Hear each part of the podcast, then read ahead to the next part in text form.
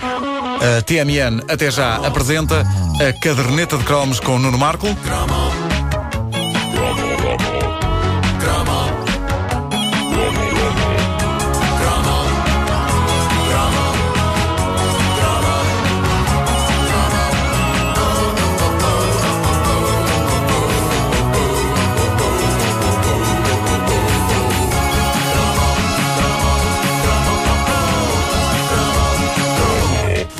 Partilhar convosco um dos grandes, eu diria mesmo um dos maiores traumas da minha infância. Então. A culpa foi daquela que à primeira vista era uma das séries televisivas mais meigas, mais inocentes e mais inofensivas da história. Uma casa na pradaria.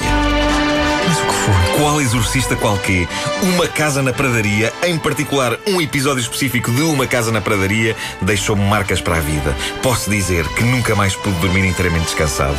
Ainda hoje, 30 e tal anos depois de ter visto esse episódio, não há uma noite em que eu não pense nisso. Mas já lá vamos. Uma Casa na Pradaria era uma série americana produzida entre 1974 e 83 que narrava as aventuras de uma simpática família que vivia, adivinhem onde? Numa casa Na pradaria. Certo. Ah, eu É onde, gosto... se compra, onde, onde se compra o prão? O Prão, exatamente. Eu gosto, eu- mas eu gosto de títulos assim. eh, não dão grande margem para dúvidas sobre o conteúdo da série.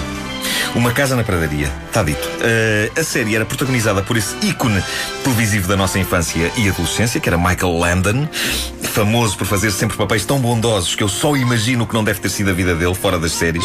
Eu acho que o Michael Landon não podia irritar-se nunca no trânsito. Ele era um anjo na terra.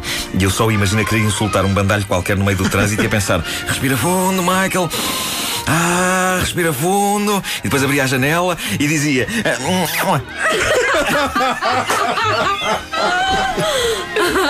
Bom, foram feitos 203 episódios desta série. Ah, eu tenho a sensação que os papámos todos na RTP pelos, pelos anos 80 fora, sempre ali ao fim de semana e pela hora de almoço, não é? Era uma clássica série de hora de almoço esta. Ah, já ninguém passava sem o momento queriducho em que as gaiatas corriam pelo meio das ervas. Lembram-se? Era sempre Sim, sim, sim. episódio. Sim, sim, Ah, a série passava-se no final do século XIX e era, no fundo, uma espécie de cowboyada para senhoras. Ah, Michael Landon já tinha estado numa ilustre cowboyada para senhores. Não podemos esquecermos que ele era o filho mais novo da família Cartwright, no lendário Bonanza, Bonanza. uma série que passava sempre depois de cair em grandes chuvadas. Não sei se lembram disso. Até se dizia que depois da tempestade vinha a Bonanza.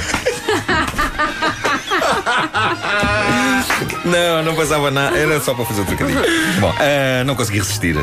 Era demasiado forte. Uh, as histórias de Uma Casa na Pradaria eram livremente baseadas numa coleção de livros autobiográficos de uma senhora chamada Laura Ingalls Wilder, nada mais nada menos do que a filha do meio da família Ingalls, que era imortalizada na Casa na Pradaria e que na série era interpretada pela jovem atriz de tranças Melissa Gilbert. Uh, devo dizer-vos que Quase todas as histórias dos episódios de Uma Casa na Pradaria foram apagadas da minha mente, possivelmente para que lá coubesse informação mais importante, como por exemplo onde estão as fraldas do meu filho. Eh, o meu disco rígido está cheio e de vez em quando alguma coisa tem de sair, não é? Acho que acontece com toda a gente. E por isso as histórias desapareceram todas, menos o lendário episódio em que Mary, a filha mais velha da família, acorda uma manhã sem ver.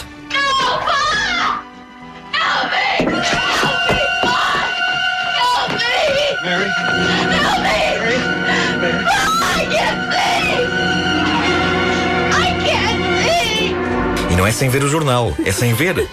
Sem ver.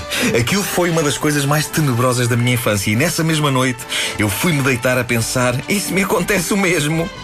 É que ainda por cima, pelo que eu me lembrava, aquilo não tinha uma razão evidente para acontecer, porque não tinha sido nada que ela tinha comido na véspera. Parecia uma lotaria. Olha, saiu-lhe isto. Eh, e eu só pensava assim, mas porquê é que este azar não lhe aconteceu ao meio da tarde? Que ela assim estava muito mais bem preparada. Agora acordar assim, caramba! Que susto, que susto. Entretanto, uma rápida pesquisa pela net fez-me descobrir que o que provoca esta situação dramática na pobre Mary, nesse inesquecível episódio de Uma Casa na Pradaria, foi escarlatina. Que na altura dava mais sarilho do que dá hoje. Sim, sim, sim, sim. Uh, já não me lembro bem como era o desfecho deste drama. Acho, eu não sei, ela voltava a ver ou não. Não me lembro também, estava a pensar nisso. Tinha ideia que aquilo tinha sido uma coisa temporária, mas não tenho bem a certeza porque a verdade é que eu depois disso passei a ver muito menos a série, com medo que mais alguma personagem do elenco acordasse com um problema sério. Imagina o pai de família, o Michael Landon de manhã.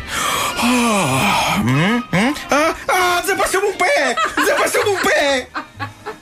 E depois, no outro episódio, a mãe.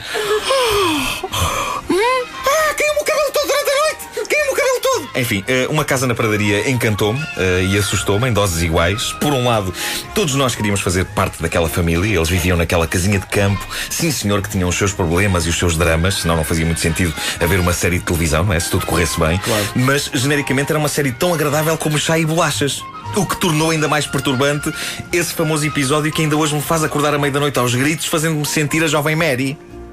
Aliás, eu quando comecei a andar com a minha mulher, com a Ana, eu disse-lhe: se eu acordar à meia da noite aos gritos, por favor, chama-me Mary.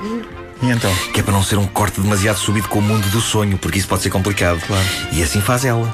Mary, tem calma, Mary. E eu aos gritos: ai, ai. Ela tem calma, Mary, tem calma. Enfim, é tramado um homem português de 39 anos do século XX ter uma gaiata americana de 12 anos do século XIX dentro de si, pá. Já mandei informar se existem comprimidos para tratar disto, mas na farmácia não me conseguiram ajudar. Nuno Mary. Que alcunha tinha essa tal filha do meio? É verdade, isso é O uma questão que está, está a atormentar essa. Está a atormentar-me, porque eu tenho a Tinha uma alcunha certeza. na série? Sim, ele chamava-lhe. Era qualquer coisa tipo meia leca ou. Ah, E ninguém se lembra como é que é possível. Eu acho que é anda cá a ver inglês é tramado. Meilek.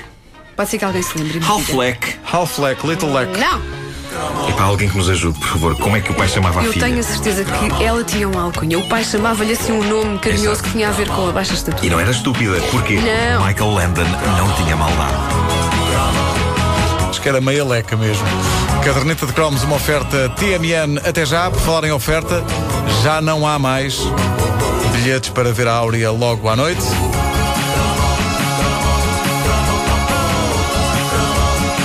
É no São Jorge, em Lisboa. O desafio era olhar para o disco que temos aqui à nossa frente e dizer se ele, era, se ele é de prata, ouro ou platina. É um disco que a Áurea nos deu. Ah, bem giro esse disco, uma fotografia É muito muito gira da, da Áurea, assim. Disco de platina. Tem os nossos nomes, não é? Tem os nossos nomes e tudo, atribuído às manhãs da comercial por vendas superiores a 20 mil unidades. Uma oferta da Áurea e da Sony Music que agradecemos, vai ficar aqui em exposição.